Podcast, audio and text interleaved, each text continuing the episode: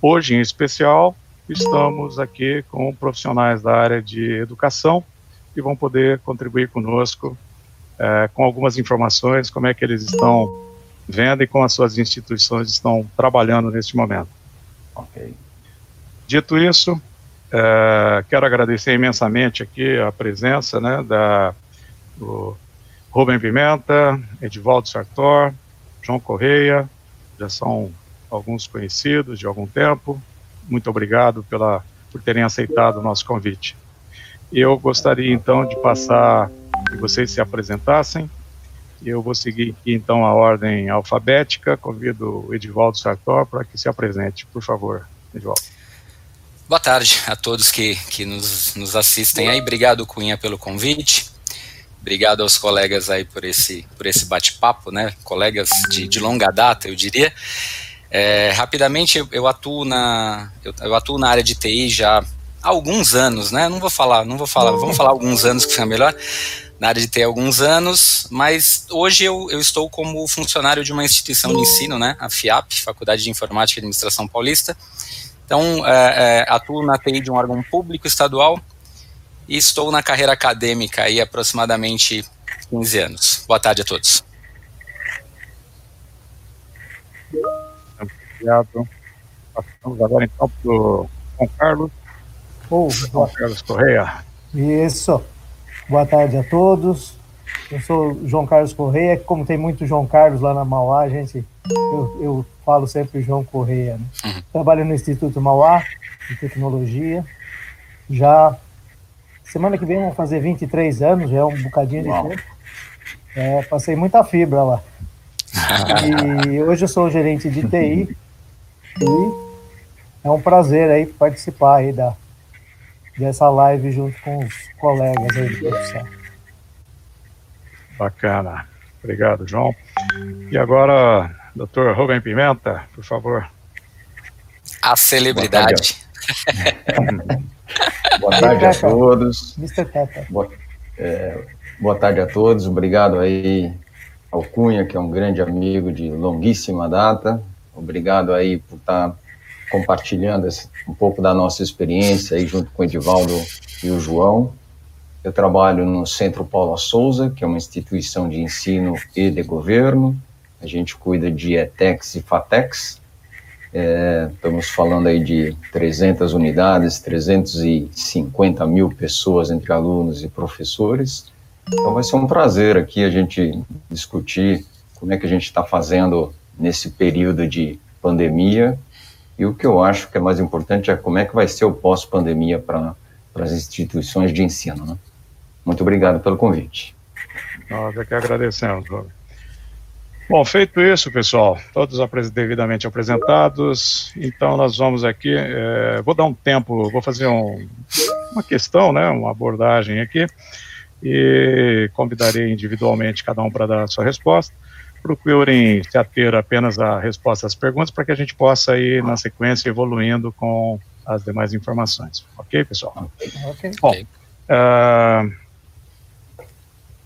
nós, a pergunta que o pessoal uh, tem nos sugeriu que fizéssemos que é a seguinte: se a vossa instituição ela já usava o ensino à distância como plataforma de ensino, e, e se o isolamento social acelerou ou iniciou esses planos dentro das vossas instituições. Uh, convido então, primeiramente, pode ser o Rubem? Pode ser, então vamos lá. Vamos lá Bom, é, o Paulo Souza já tinha uma, uma plataforma de EAD, né? ainda, vamos dizer, atendendo ETEC e FATEC, não era muito grande, né? É, e com, com o advento aí do, da pandemia é, e a, o isolamento social que foi necessário, quer dizer, as aulas foram interrompidas e a gente precisava de uma plataforma que pudesse continuar sendo utilizada remotamente agora é, para alunos e professores, né, para manter o pessoal conectado, então os cursos não poderiam parar então, é, apesar de já existir uma plataforma de EAD, é, o gabinete, junto com, com a área técnica, tendo uma ferramenta que era o Microsoft Teams. Então a gente acelerou o uso do Teams, né, do Microsoft Teams, o uso de, de Azure para a parte de, eh, de ambiente virtualizado. Então houve uma necessidade que o próprio, que o próprio cenário trouxe para a gente e a gente teve que acelerar isso eh, de uma forma bastante rápida. Então, em 30 dias, a gente criou aproximadamente 100 mil teams, né, que é para atender ETEX e FATEX, é, num, num, num, projeto junto com Microsoft, é, junto com parceiro, porque era, era muito gigante. Mas o, o, o, o que mais é interessante é que não era uma plataforma nova, porque o Teams já tinha três anos na instituição, né, então, mas não era utilizado em termos educacionais. E o lançamento da plataforma para professores e alunos, então foi 20 de abril, e uh, o, essa aceleração está dando certo, que a gente tem hoje em torno de 75% de alunos aderentes à plataforma. Então ainda vai ter muita coisa para acertar, né, segurança e tudo mais, mas eu acho que não foi o coronavírus que fez essa aceleração, porque a gente já estava nesse caminho, mas é, ajudou, né, porque a decisão tinha que ser tomada de uma forma bastante rápida. Ok? Obrigado, Rubem. Obrigado.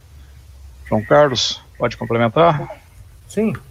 É, bom, lá na Mauá a gente já tinha o Office 365, né, alunos, professores e funcionários cadastrados.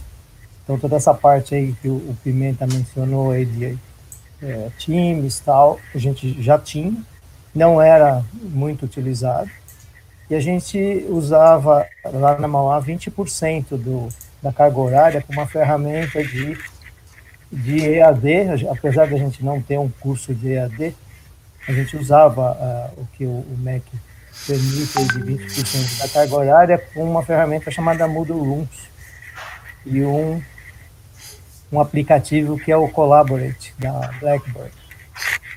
Aí, isso a gente tinha todo o material para os alunos publicado nessa plataforma, mas tinha muito professor que é, só publicava lá o PDF da aula, alguma coisa assim, não tinha um uso muito intensivo. Né? Uhum. E aí, quando chegou março, a coisa pegou. Então a gente passou aí bem uma semana é, correndo aí com os professores de suporte e tudo mais para fazer um curso intensivo para muitos ali para migrar para a ferramenta e depois de praticamente uma semana, dia 23 de março, acho, a gente já entrou em aula normal pelo Moodle Rooms Collaborate, tudo aula mediada por tecnologia, como a, a reitoria fala. Eu prefiro chamar de online, que aí fica mais curto de, de falar, né? Mas é, uhum. são aulas síncronas, né? Elas não são EAD, elas são síncronas. A gente até usa essa ferramenta de EAD, mas para uma aula síncrona com testes e tudo mais. E a, a, o mais impactante foi prova mesmo, né, que a gente teve que migrar para trabalhos. Que não tinha condição de fazer, do aluno ficar fazendo prova na casa dele com todos os recursos de comunicação. Perfeito. Muito obrigado por enquanto. É, Edivaldo, por favor. Vamos lá. É, a, gente, a gente comenta, o Cunha né, e os colegas, a gente comenta na FIAP que a, a gente está no modelo agora, modelo um pouco diferente do EAD. Né? Foi até criado um termo novo lá, a gente está chamando de home learning, né, ou algo nessa linha, porque é, a FIAP ela tem essa característica de tecnologia, né, ela é uma FIAP nativamente de tecnologia, então ela já tinha esse viés muito forte na tecnologia, é, com, com, uma, uma, com vários cursos já na modalidade EAD, mas o que a gente está fazendo agora não é, não é necessariamente um EAD, né? Como o João, como o João colocou. Né? Não, não foi colocado simplesmente o modelo de EAD para as turmas presenciais.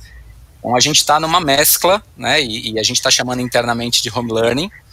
É, o, a ferramenta utilizada é a mesma que o Pimenta colocou, a gente está utilizando o Microsoft Teams para isso.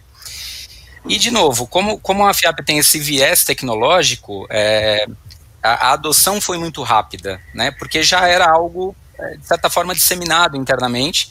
Claro que não é simples, você não vira a chave do dia para a noite, mas a gente teve um delay de uma semana, ou seja, é, quando, né, quando pararam as aulas presenciais, é, até menos, mas uma semana depois a gente estava entrando nesse modelo de, de aula síncrona, baseada no Teams, é, e complementando o que o João colocou agora, a gente também já está bolando, eu diria que está muito bem encaminhado, um modelo diferenciado para as avaliações, né, que vão ser agora em, em o mês que vem, em junho.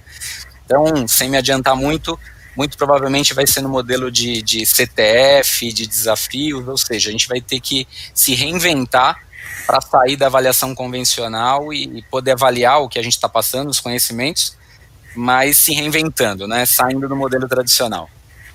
Bacana. Bacana. Muito bem.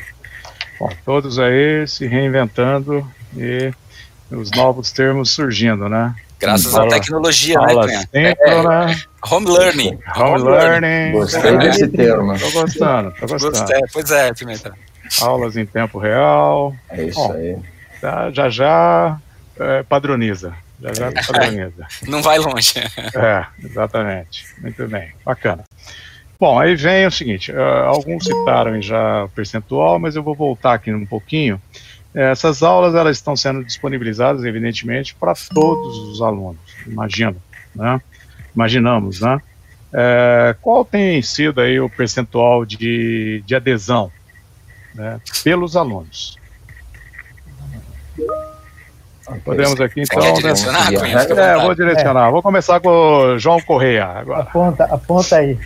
Olha, de, para nós é, teve que ser de 100%, né? Tivemos que botar todos os alunos nisso e todos os alunos estão assistindo às aulas é, normalmente.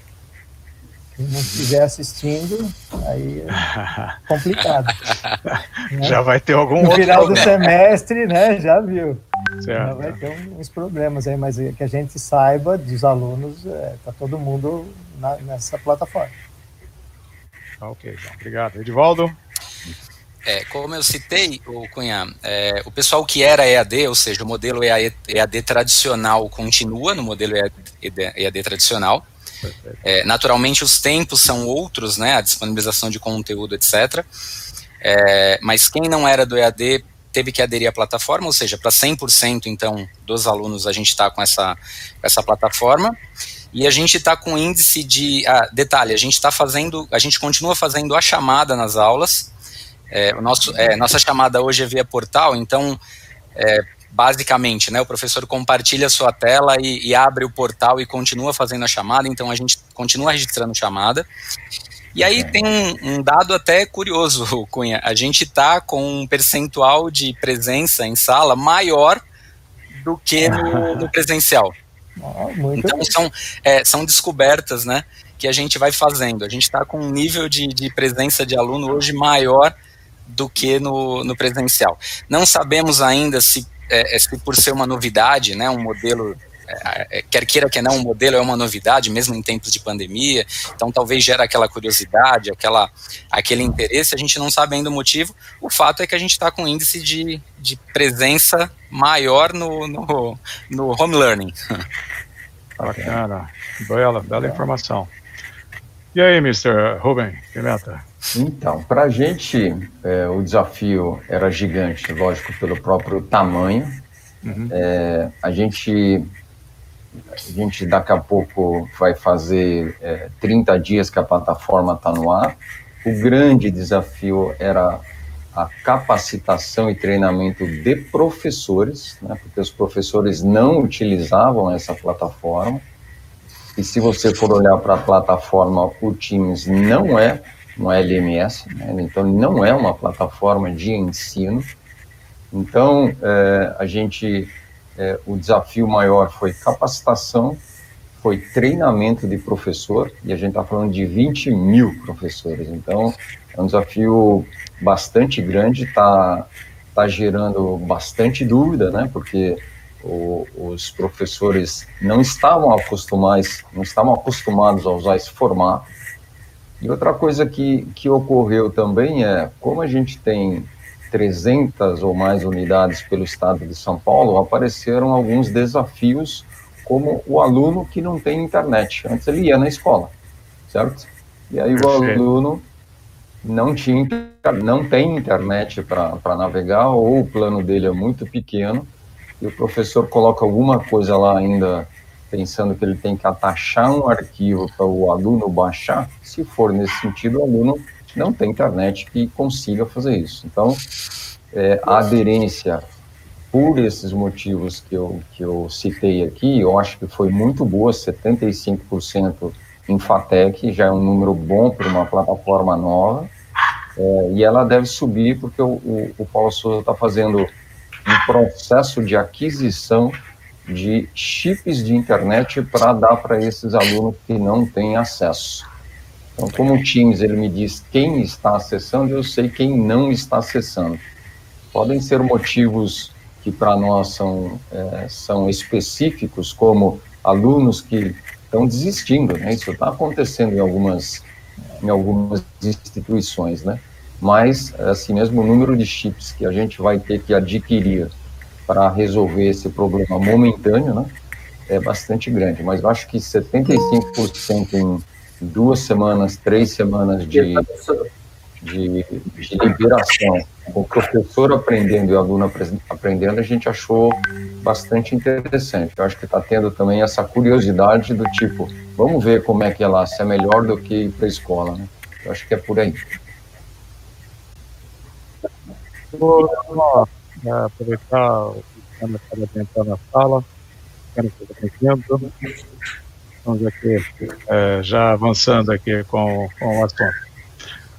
Rubem, voltando, já que você citou, né, você falou desse percentual de 75%, uhum. e você representa escola pública, né? Sim. Escola pública você tem lá, então, exatamente isso, né? O, o alunos de baixa renda, e imaginávamos que, né, que este esse tipo de aluno teria esse tipo de desafio, né? Mas esse tem sido, se constituiu realmente o principal desafio para que vocês conseguissem ministrar essas aulas? Não, não. O principal desafio ainda é o mindset de professor que estava acostumado com um tipo de aula, né? Apesar da sigla trazer hormônio, mas eu chamava o método GLS, né? Não é o que todo mundo pensa, mas é giz, lousa e saliva, né? Então, para você mudar um professor... É, Conhecemos a sigla. esse método. É, todo mundo conhece aí da educação. Para você mudar esse mindset do professor, é, é, foi um dos maiores desafios. O aluno já usa smartphone, o aluno já tem celular, ele já está acostumado a navegar, mas o professor mudar o ambiente em que ele dava aula, de um modelo tradicional para um modelo é, tecnológico, até, nós temos até problemas de onde o, aluno, onde o professor, que estava acostumado a dar uma aula de 40 minutos, daqui a pouco virou uma hora e 40, porque ele se perde no controle do tempo, né, você não tem como desligar, porque está disponível. É, então, o maior desafio ainda não, não, é, não é a internet, é mais o mindset do professor. E essa parte de internet a gente imagina rapidamente conseguir, pelo menos, minimizar. Eu acho que a gente não vai ter 100% de aluno na plataforma, mas quanto mais recurso você conseguir disponibilizar para o aluno se conectar, ele vai entrar. E aí e talvez ele tenha mais problema com o formato que o professor está dando, apesar de a gente ter tido muito boas é, indicações de que a aula está muito bacana, o professor está gostando, o professor se vira. Então, acho que o maior desafio ainda é o professor é, ser aderente no formato novo. Internet, a gente, de uma forma ou de outra, a gente tem como melhorar o, o, a disponibilização da plataforma. Bacana. Muito obrigado, é, Rubem. João Correia, uhum. como é que foi? Como é que tem sido esse desafio lá na Mauá? É, bem na linha do que o, Pimenta falou, a gente nessa semana que a gente levou para fazer a preparação, a gente montou muita webcam na frente de lousa para professor tradicional utilizar ali. Alguns gravaram, né, os que estavam mais inseguros e alguns utilizaram mesmo online. Mas foi é, realmente a, a diferença, a, a principal é, o principal problema ali, empecilho, foi é, justamente a adaptação do professor. Os alunos são muito mais adaptados a esse meio digital. Interessante o relato de vocês. Vou ouvir primeiro também o Edivaldo. Por favor, Edivaldo. Como eu falei, Cunha, a, a FIAP ela tem esse viés mais tecnológico, né? Então, é, é óbvio que nada é fácil, né? Nada é simples. Mas por ter esse, esse viés mais tecnológico, eu acho que a assimilação de coisas tecnológicas são mais simples, né? É, mindset de professor, como Cunha como desculpa, como Pimenta colocou, eu acho que é possível, mas é, é, eu acho que para a gente não impactou tanto, porque, de novo, já é um viés tecnológico. Então, hoje, é, eu não diria que é, o professor teve que se adaptar completamente ao modelo. Bem ou mal, já era um modelo conhecido, se não integralmente da ferramenta Teams, mas esse modelo tecnológico já conhecido. É, talvez o que a gente é, precise se adaptar hoje, e aí eu me coloco nisso, a gente utiliza, por ser tecnologia, a gente usava muita ferramenta. Né? Então era um software local, então de repente é um software mais pesado, é uma simulação, é alguma coisa, são laboratórios é, e, obviamente, a instituição está preparada com esses laboratórios, com o software que você necessita e tal. Quando, como que você migra isso para o ambiente doméstico? Né? Uhum. Ok, se você usar um PPT puro e simples, ou você colocar um conteúdo mais, mais estático, linkar um vídeo tal, isso, isso vira. Mas é uma faculdade de tecnologia, né, onde a gente se utilizava de laboratórios, de recursos locais, etc. Então, a gente está tendo que reaprender, quer dizer, como que eu trago aquele recurso que eu utilizava lá com, em bons laboratórios para o mundo é, doméstico. De novo, por mais que de repente o aluno da FIAP é, tenha o seu recurso, ele tem, na grande maioria, tem o seu computador, tem o seu acesso à internet, e aí é, fica o, o, o, comentário aqui que eu acho interessante. A FIAP está até fornecendo equipamento para alguns alunos que comprovadamente não têm condições de, de, de manter esse home office, esse home learning. Home learning. É, mas ainda assim, quer dizer, mesmo quem tem né, o seu acesso à internet, o seu equipamento, como que você emula duas, três máquinas virtuais de repente para fazer um laboratório que você estava habituado a fazer e lá rodava? Quer dizer, lá estava preparado para isso. Então acho que é, é, a soma desse contexto. Maravilha, muito bom. Uh, Luciano, por gentileza, eu gostaria que você se apresentasse aí para o nosso pessoal. É, e já na sequência, nós estamos aqui no meio do, do debate, que foi como que a, a, as instituições que vocês representam é, se viram frente ao desafio e qual tem sido o principal desafio para conseguir aplicar essas aulas é, para toda essa rapaziada, todos os estudantes. Você precisa abrir seu microfone, Luciano. Obrigado. Primeiramente, Desculpa aí pelo atraso, imprevisto aí. Então, eu sou diretor de TI da Universidade Federal do Mato Grosso do Sul e eu coordeno o Colégio de Gestores de TI das Universidades Federais, das Instituições Federais de Ensino Superior vinculadas à ANDIS. Atualmente nós somos 69 universidades federais e o colégio, o principal objetivo dele é, é prover a troca de experiência entre as universidades federais e, obviamente, auxiliar em processos da área de TI, implantação de novos serviços, melhoria de serviços digitais no âmbito das universidades federais. Né? É óbvio que, como estamos em todos os estados, existe diversidade de, de ambientes, tecnologias, de conectividade, principalmente, né? Quem está no estado de São Paulo aí tem uma conectividade, conectividade bem maior do que, por exemplo, quem está em em Roraima, interior do Pará, interior do Amazonas. Então, dentro das próprias universidades federais, a gente tem essa diversidade tecnológica. Né? Eu fico em Mato Grosso do Sul, né? eu sou da UFMS. A UFMS é uma das universidades federais que não interrompeu o ensino.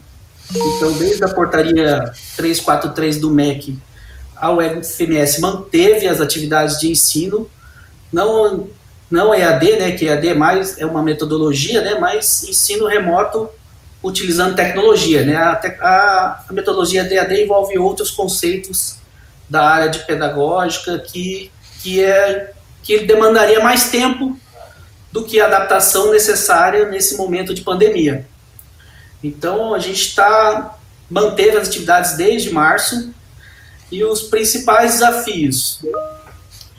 Um deles já foi citado, né, que é o docente. Tá? E eu falar aqui do âmbito da UFMS. O que, que a gente tem feito? A gente tem, a gente tem como EAD desde 2006 aqui na UFMS, então a gente já tinha algumas ferramentas implantadas, né, como o Moodle, mais recentemente o G Suite e a conferência web, que é oferecido pela RNP, né? Então a parte tecnológica realmente não é, no nosso caso, o principal empecilho do ponto de vista institucional, Porém, existem universidades federais, falando como coordenador do CGT, que estão em cidades mais afastadas, fora das, principalmente estão fora das capitais e regiões mais remotas. E aí a conectividade passa a ser um problema. Né? É, essa mudança cultural, né, toda mudança gera, ainda mais repentina, gera, gera uma certa, um certo incômodo nas pessoas, né? Então, essa mudança de paradigma de uso de tecnologia como o João Correia já falou, os nossos alunos já, já são tecnológicos. Ah, os docentes ainda não são. No evento do ano passado, que a Ziva estava, inclusive, na abertura eu falei isso, né? Que as universidades têm que se preparar para um novo aluno que está chegando aí. Lá no WTIC IFES, que é o evento que a Ziva é parceira do CGTIC, bem na abertura eu falei sobre isso, né? Que que as universidades têm que pensar em investir em tecnologia, porque o, o aluno que vem aí não é mais o aluno que a gente deu aula há 10 anos atrás, nem o que, que a gente está dando aula hoje. Então, esse é um dos desafios. O outro desafio é a quem não está no eixo, talvez Rio, São Paulo, Paraná, que são Minas, que tem um pouco mais de desenvolvimento de infraestrutura mesmo, Rio Grande do Sul, Santa Catarina, o desafio ainda das, da conectividade do aluno ainda existe em alguns casos, principalmente fora das capitais, porque as operadoras, por exemplo, de telefonia móvel, nem sempre oferecem conectividade para ter um, assistir uma aula online é, com uma certa qualidade. No caso da UFBS, para os alunos, a gente fez algumas ações de imediato, né, que é, seria edital de auxílio internet, então a gente vai dar um auxílio de pacote de dados para o aluno, edital de empréstimo de dispositivos para quem não tem para quem não tem dispositivo computacional. É, pensando na inclusão, tem um edital para é, intérprete de Libras. Então, para o intérprete de Libras acompanhar o aluno surdo e também o edital de uso escalonado de laboratório de informática, que o aluno pode vir aqui na UFMS. baseado numa agenda, ele vê qual dia está tá livre o laboratório, né, garantindo a segurança, a recomendação da OMS e do Ministério da Saúde. Isso é o que tem sido feito para os alunos. No âmbito do CGTIC, a gente tem feito exatamente esses levantamentos. O que precisa de melhorar a infraestrutura, em ferramenta, e auxílio para aluno, auxílio para o docente, e a capacitação, tanto do docente quanto do aluno, é fundamental. É, acho que o João falou, não dá para o cara dar uma hora e quarenta de aula como ele dá na sala de aula. Né? Eu vejo pelo meu filho, meu filho tem 10 anos, está tendo aula via, via online. Deu meia hora, ele levanta, cada hora ele levanta, cada meia hora ele está levantando. Então é, é, é, a mudança de paradigma, né? Mas também vejo isso com bons olhos, né? Depois eu posso complementar aí, que eu vejo como oportunidades depois. Perfeito, perfeito. Muito bom. É, eu tenho, né, me permitam aí vocês, né, nossos convidados e a quem está nos assistindo, fazer uma brincadeira aqui. Eu tenho dois filhos, os dois estão cursando faculdade nesse momento, os dois fazendo engenharias em escolas diferentes, E, e, eu batendo um papo com eles, perguntando como é que tem sido essa experiência deles, né, de ter essas aulas. Primeira coisa, óbvio, são adolescentes, já reclamaram que o volume de trabalho está demais, uhum. né?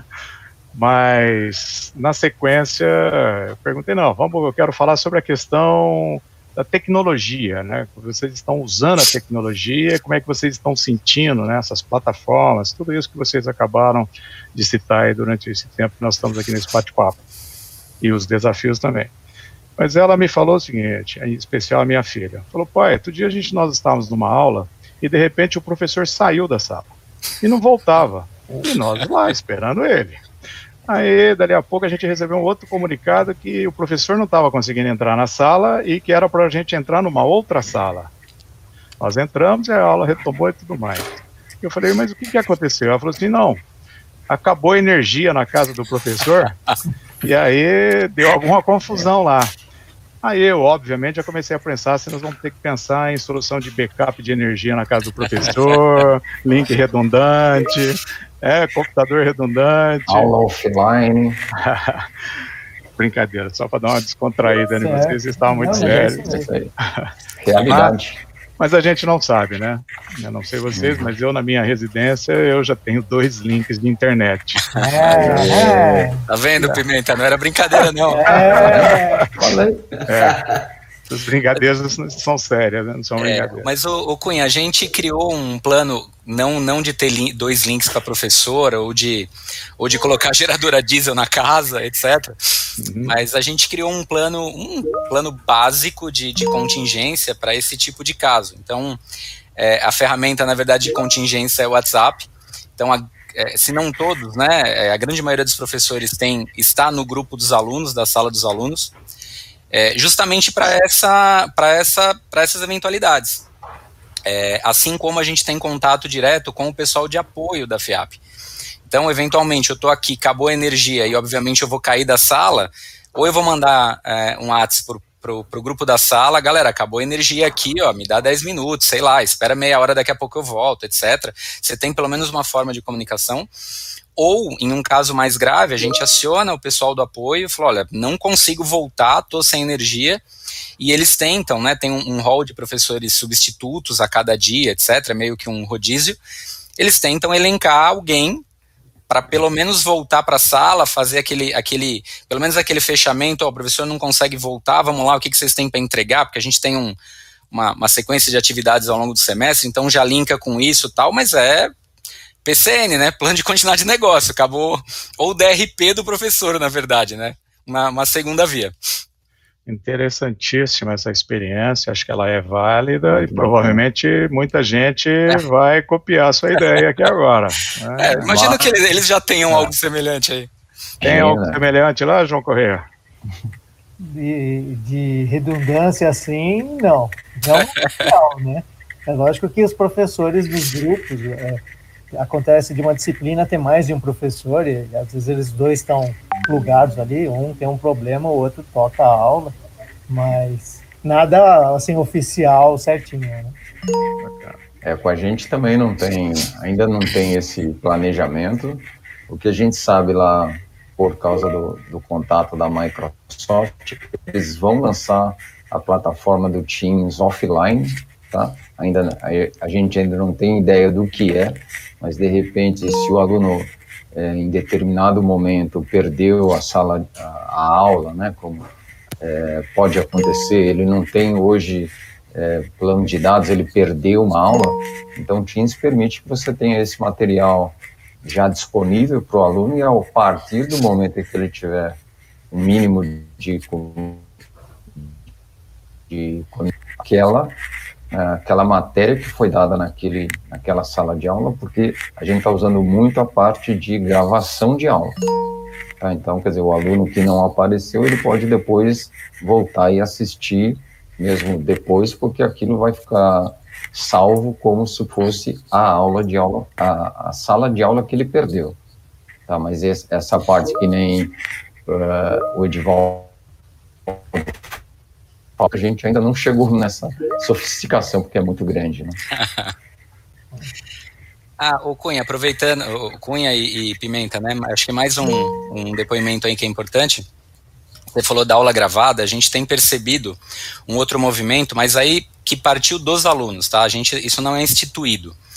Porque o Teams, você sabe que você consegue gravar, né? Só você clicar lá, ele grava uhum. e salva no, no Microsoft Streaming. É, essa funcionalidade se convencionou na FIAP que ela está aberta para os alunos. Então, o que, que a gente já percebeu? Né? Não é obrigado, ou seja, eu não, eu não começo a dar aula e gravo. Né? Fica a cargo de algum aluno se ele quiser gravar. Então, o que, que a gente já percebeu no dia a dia? Através do grupo do WhatsApp, a gente já percebeu essa troca de informação. Então, por exemplo, eu não vou conseguir participar da aula hoje, eu mando uma mensagem para o grupo, né? Pimenta, quebra o galho para mim aí, eu não vou conseguir ir para aula hoje, grava lá, põe para gravar lá que depois eu pego no streaming.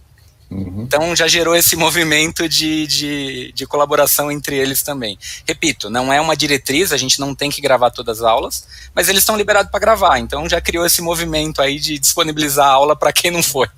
Bacana. É. Ou seja, trocou-se responde a chamada lá para mim por grava lá para mim. É. Ô Cunha, eu não quero eu não quero entregar a idade de ninguém aqui, mas trocou trocou o tira tira cópia tira do xerox. caderno, tira é. xerox do caderno por tá gravar bem. aula para mim, né? Sem entregar a idade de ninguém aí. Perfeito. Luciano, você complementaria com alguma coisa para gente aí? É, aqui a gente soltou um guia de atividades acadêmicas com recomendações para docente e aluno, e uma delas é sempre manter, no caso a gente usa o G Suite, né? Então no, no Google Drive lá, gravar as aulas e manter offline para o aluno visualizar posteriormente, né?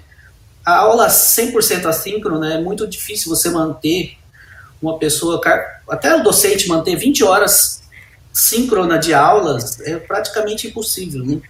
O aluno, então, é, é bem complicado, porque além da aula síncrona, ele teria, ele teria que fazer as atividades que sobraram da aula síncrona, né? Então, a gravação é, uma, é um recurso que a gente recomenda e, e acho que é, é uma das coisas que, que vai viabilizar o ensino a, a ampliar o número de alunos atendidos nesse momento de pandemia, tá? Porque a conectividade, às vezes acabou o pacote de dados, como alguém falou aí, do aluno, ele vai uhum. renovar o pacote, só que durante a aula ele não conseguiu renovar, então ele renova e assiste depois. E a gente fez um aqui, o que a gente fez não é bem online, como o Edvaldo citou, mas a gente tem um plano de contingência de cada unidade acadêmica, onde ele determinou quais, quais disciplinas ele ia ofertar online. A gente tem monitorado esse plano, né? É, obviamente as da saúde não ocorrem online, né? Que é um dos principais desafios. E a gente já verificou aqui de um levantamento feito com as unidades, no caso da UFMS, na graduação, 86% das atividades vão se encerrar online ou vão precisar de pouca complementação presencial. E na pós-graduação, 96% vai se encerrar online ou vai precisar de pouca complementação offline depois. Presencial, né? Exatamente. Interessante esses números aí. Maravilha. Pessoal, eu gostaria então de entrar no nosso uh, quarto tema aqui, é, que ele vem aborda a seguinte questão, né? É, na, na, vossa instituição, né, com o advento da, da dessa pandemia, né, e aqui já foi dito bastante, a alta direção, ela lançou um olhar diferente para a TI. Vocês conseguirão mais dinheiro para investir em, em TI agora mais facilmente? Bom, para responder isso aqui, eu vou começar então com o Edivaldo, por favor. é, é, pergunta difícil, hein, Cunha? Mas é, eu acho, repito, né, é, é, é, incorrendo no erro aqui, talvez de ser repetitivo, mas o, o viés da instituição é tecnologia, né? Então, é, não dá para falar que o investimento em tecnologia era baixo e talvez agora mude, né? É, porque já existia essa preocupação, repito, pelo viés de, de, de tecnologia e de, é, é, e de característica da instituição. É, o que a gente percebe é que talvez esse, esse, eu não digo investimento, mas talvez o foco tecnologia, ele mude um pouco do investimento interno, que esse sempre existiu, se, se, se vai ter diferença agora, eu sinceramente entendo que não, porque já existia um investimento interno, mas o, o, o, enfoque em time, em equipe de tecnologia e talvez o enfoque na capacitação tecnológica dos professores, que apesar de dar aula numa faculdade de tecnologia, né, você não tem todos os skills, toda expertise, né, cada um tem o seu, eu acho que isso deve mudar. O, investi o investimento propriamente dito, não tenho aqui condição de, de, responder, porque como eu disse, já existia um, um nível de investimento que eu entendo satisfatório, mas eu acho que essa, esse enfoque no profissional, tanto profissional de TI da instituição, como um enfoque no, no, no professor, né, com, essa, com esse viés para entender mais de TI, para poder adequar melhor seu conteúdo, eu acho que sem sombra de dúvida vai ter, Cunha. Ok. Podemos ir pelo. Bom, agora, Luciano, pode nos ajudar aí com essa resposta, Luciano? Você precisa abrir seu microfone. Luciano. né? Ah, abre. No caso da UFMS, é, nos últimos três anos a administração já vinha investindo em tecnologia, tanto em, em equipamentos, inovação do data center, melhoria de processo digital, implantação de processos cada vez mais online, quanto em pessoal.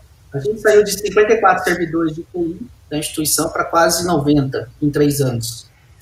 Então, a gente talvez seja uma exceção dentro das universidades federais hoje, no, nesse curto espaço de tempo. É claro que as grandes universidades já têm uma estrutura bem robusta de tecnologia, né? Se você pegar a URGS, Federal da Bahia, Minas Gerais e outras grandes instituições, eles têm uma, uma área de tecnologia mais robusta. Então, a administração enxerga já, a administração atual enxerga a TI como estratégica para para o desenvolvimento da universidade. Né? E o, juntamente com a TI, o que levou a gente não parar as aulas é que a universidade investiu na equipe de capacitação de tecnologias, que é uma outra secretaria, que é de educação à distância, também para que ela pudesse auxiliar. Então, ela gerou um monte de manual, conteúdo, guias para os professores nesse momento de pandemia. Então, a gente está num viés um pouco contrário, mas diante do exposto, vai uma das metas é investir um pouco mais aí nesses dispositivos para os alunos, né? Mas do ponto de vista do órgão central de TI, isso já vem ocorrendo, ocorrendo há, uns, há três anos pelo menos. Perfeito, obrigado, Luciano. João Correia. Bom, é, a Mauá vai pegar e vai pôr mais dinheiro na infraestrutura de TI lá, João? É, não, a Mauá tem um histórico de sempre investir, né? Não, isso eu não posso negar. Mas uhum. como o Edivaldo falou, vai precisar de uma capacitação maior dos professores, sim. Uma coisa que a gente vai, talvez ganhe é quando a gente falar a palavra redundância, vai ter um outro significado, né? Porque todo, né, os dirigentes acham que a redundância é, é dinheiro jogado fora, né? Que nem fazer uhum. seguro do carro. E uma coisa também que, que a gente está começando é virtualização de desktop. Né? A gente já tem lá alguns laboratórios virtuais que a gente vai até semana que vem vai começar a oferecer para os alunos, que é, eu acho que é uma tendência de, de, se espalhar bastante e a gente ficar assim no virar de chave. Né? Você quer fazer nos laboratórios físicos, a gente faz aqui, os de computador, né? Eu estou falando. Ou você quer fazer um laboratório virtual, rodar uma aplicação, um CAD em casa, o aluno vai conseguir fazer isso. É lógico que os outros laboratórios que a gente tem lá no, no caso do curso de engenharia, tem laboratório de, química, de hidráulica, de mecânica, esses não vai ter jeito. Esses é, a gente ainda está pensando como é que a gente virtualiza alguma coisa da experiência ali, mas né, fugir totalmente para o virtual é, por, por enquanto, ninguém, ninguém deu essa, essa ideia lá. Perfeito, João. E aí, Pimenta? Como é que você, como é que é a, a, a Fundação Paula Souza, é, você lá, toda vez que você vai lá agora pedir dinheiro, o reitor lá agora vai falar, professor Pimenta, vou arrumar mais recursos. não sei, não sei com quem você falou, não é o Rubem Pimenta. Bom, mas eu, eu acho que é, uma parte boa é, da TI é que eles estão vendo a TI com outros olhos, né? A começar pelo tamanho que a gente tem, então quando você falar não só no recurso, mas quando você falar em segurança, né? Eu tenho 350 mil pessoas acessando uma plataforma. Você falar de segurança, de dados, a lei não vai sair agora, mas é para o ano que vem. Eles, eles entendem que a gente pode ter sérios problemas se não investir em segurança. Eles entendem que se essa pandemia não demorar, como é que eu vou fazer um laboratório? Então, hoje, não só o Teams foi utilizado para essa parte de alunos e professores, como a gente habilitou a parte de Windows Virtual Desktop no Azure, né, que a gente já tem há, há mais de seis anos. Então, todo mundo que é administrativo hoje usa a plataforma do Azure. Eu tenho praticamente é, 450, 450 usuários que acessam a plataforma virtual é, num horário específico, né, que seria quase igual o Virtual Lab, e coisa que a gente já tinha experimentado e sabia que funcionava. Então, hoje, o último relatório que a gente pegou para entregar, eu tive 30 mil acessos ou 30 mil sessões abertas em menos de um mês. Tá? dentro dessas 450 máquinas virtuais que não são nominais, são concorrentes. Então, e funcionou, cara, funciona que é uma beleza. E essa experiência vai ajudar no Virtual Lab. O Virtual Lab é o professor que tem que dar uma aula de uma matéria, ele vai ter um ambiente que só sobe no horário da aula, só acessam os, os alunos que é, estão matriculados naquele curso, das 6 às 8, eu ligo o ambiente e desligo o ambiente. É muito mais barato do que você manter um ambiente físico e assim a gente não sabe se o aluno vai lá, né, irá lá. E também uma outra coisa que surgiu, que era algo que a gente já vinha falando sobre continuidade de negócio, é o pessoal está olhando para a realidade virtual, realidade é, mixed reality, que a parte de eu ter ambientes virtualizados de laboratório. Tá? Então, eu vou ter lá, não sei se vai ser via óculos, se vai ser via o que for, mas ele, eles, quer dizer, eu já tinha isso, já tinha mostrado lá N vezes, e aí quando veio essa parte, eu falei, olha, eu tenho aqui já uma solução pronta, vocês não querem ver? E aí o pessoal está ficando bastante animado com novos modelos de, de formato de, por exemplo, laboratório. Com certeza, é lógico que eles entendem que vai ter que ter um investimento, não é pouco, mas a gente tem está mostrando saídas que o Paulo Souza já tinha testado, já testando, já funciona, mas eles estão vendo que é, é uma possibilidade para esse momento e para o futuro, né? Como continuidade de negócio, é mudar um pouco o formato de, de laboratório. Vai precisar de investimento. No momento, né, você sabe que tem uma portaria do governo que não pode comprar nada, só se for emergencial, não pode gastar nada. O governo é assim. Né, faz tudo de graça, é, faz aí um chamamento, quem quiser prometer que dê. Né, porque eu não vou comprar nada. Mas eles estão entendendo que vai ter que ter um investimento grande em tecnologia, ferramentas, controle, analytics e tudo mais. É, é a opinião que a gente tem também, no geral, né? Eu não estou aqui para dar opinião, mas é, não é meu papel aqui hoje. Né?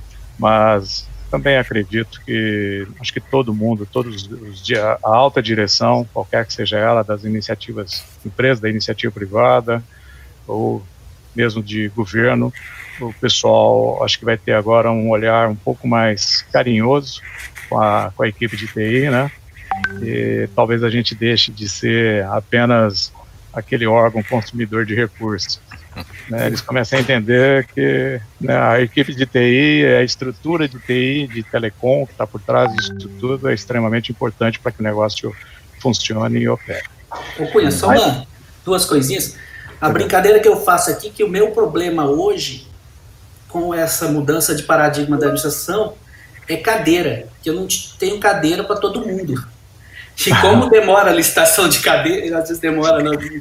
Então eu estou recebendo servidor e aí eu tinha que ficar pedindo cadeira emprestada para outros setores.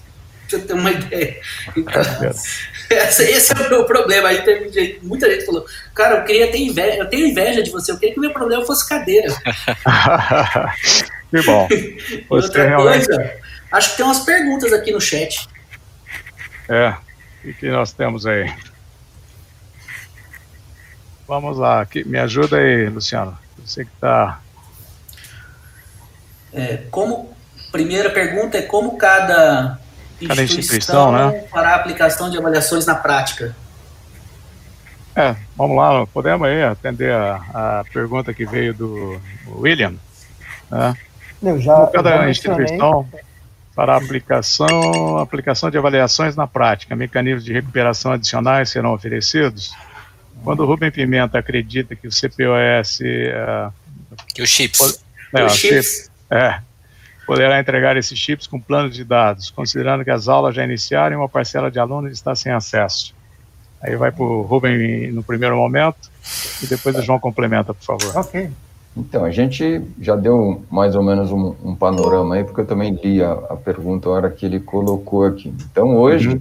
o aluno que está sem, sem comparecer à aula, então a gente tem um número de gente que não entrou no Teams ainda mas é, a gente viu do dia 22 de abril para agora um aumento muito grande de gente começando a chegar na plataforma.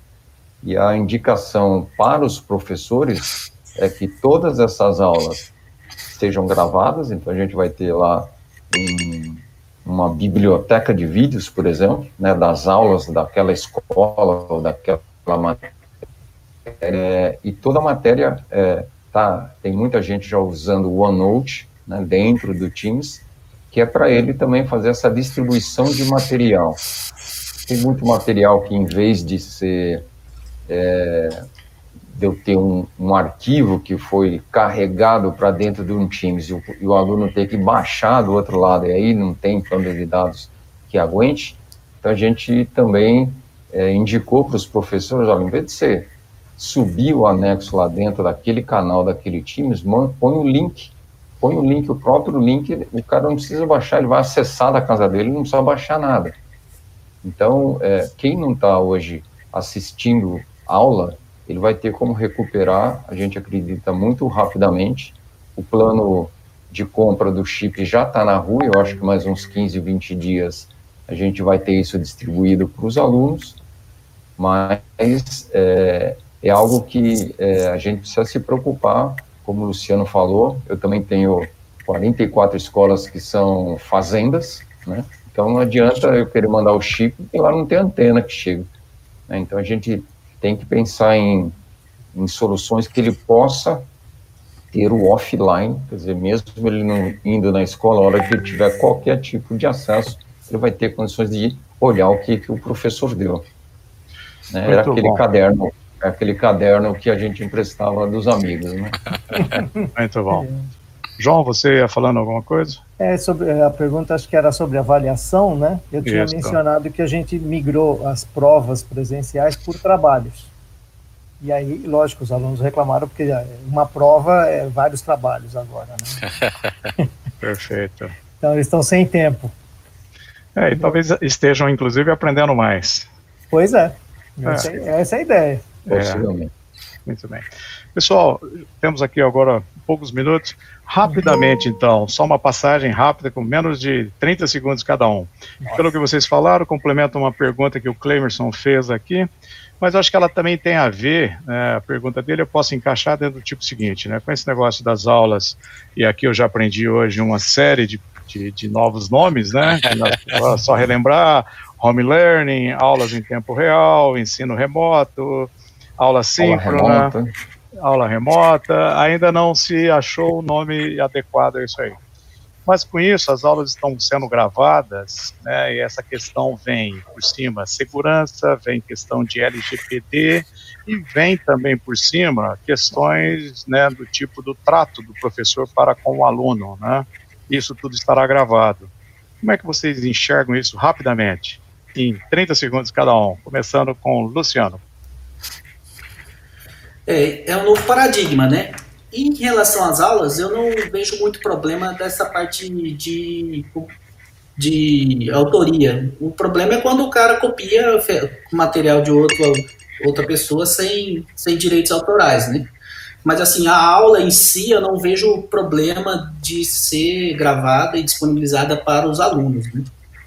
Eu acho que a parte de ensino não é o grande problema de, de LGPD e outras coisas. Aqui o pessoal da EAD já recomenda usar bibliotecas livres de conteúdo para disponibilizar para os alunos. Tem várias no país aí, biblioteca de conteúdo livre para ensino. Obrigado, Luciano. Edivaldo? É, eu considero, eu entendo o que o Luciano colocou, eu entendo que é um novo paradigma, mais ou menos, né?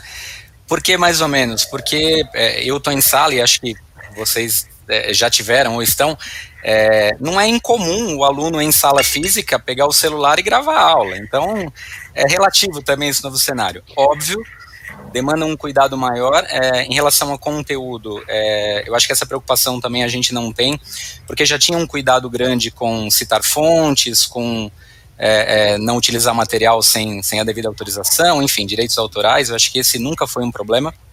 A gente tem uma equipe boa, inclusive, que faz essa validação prévia em materiais de AD. É, o que pode acontecer, eu acho que entra o cuidado aí, a gente sabe que o ambiente de sala ele tem uma certa descontração, você de repente faz uma brincadeira diferente, você até, sei lá, solta um palavrão, fala uma brincadeira com um com o outro.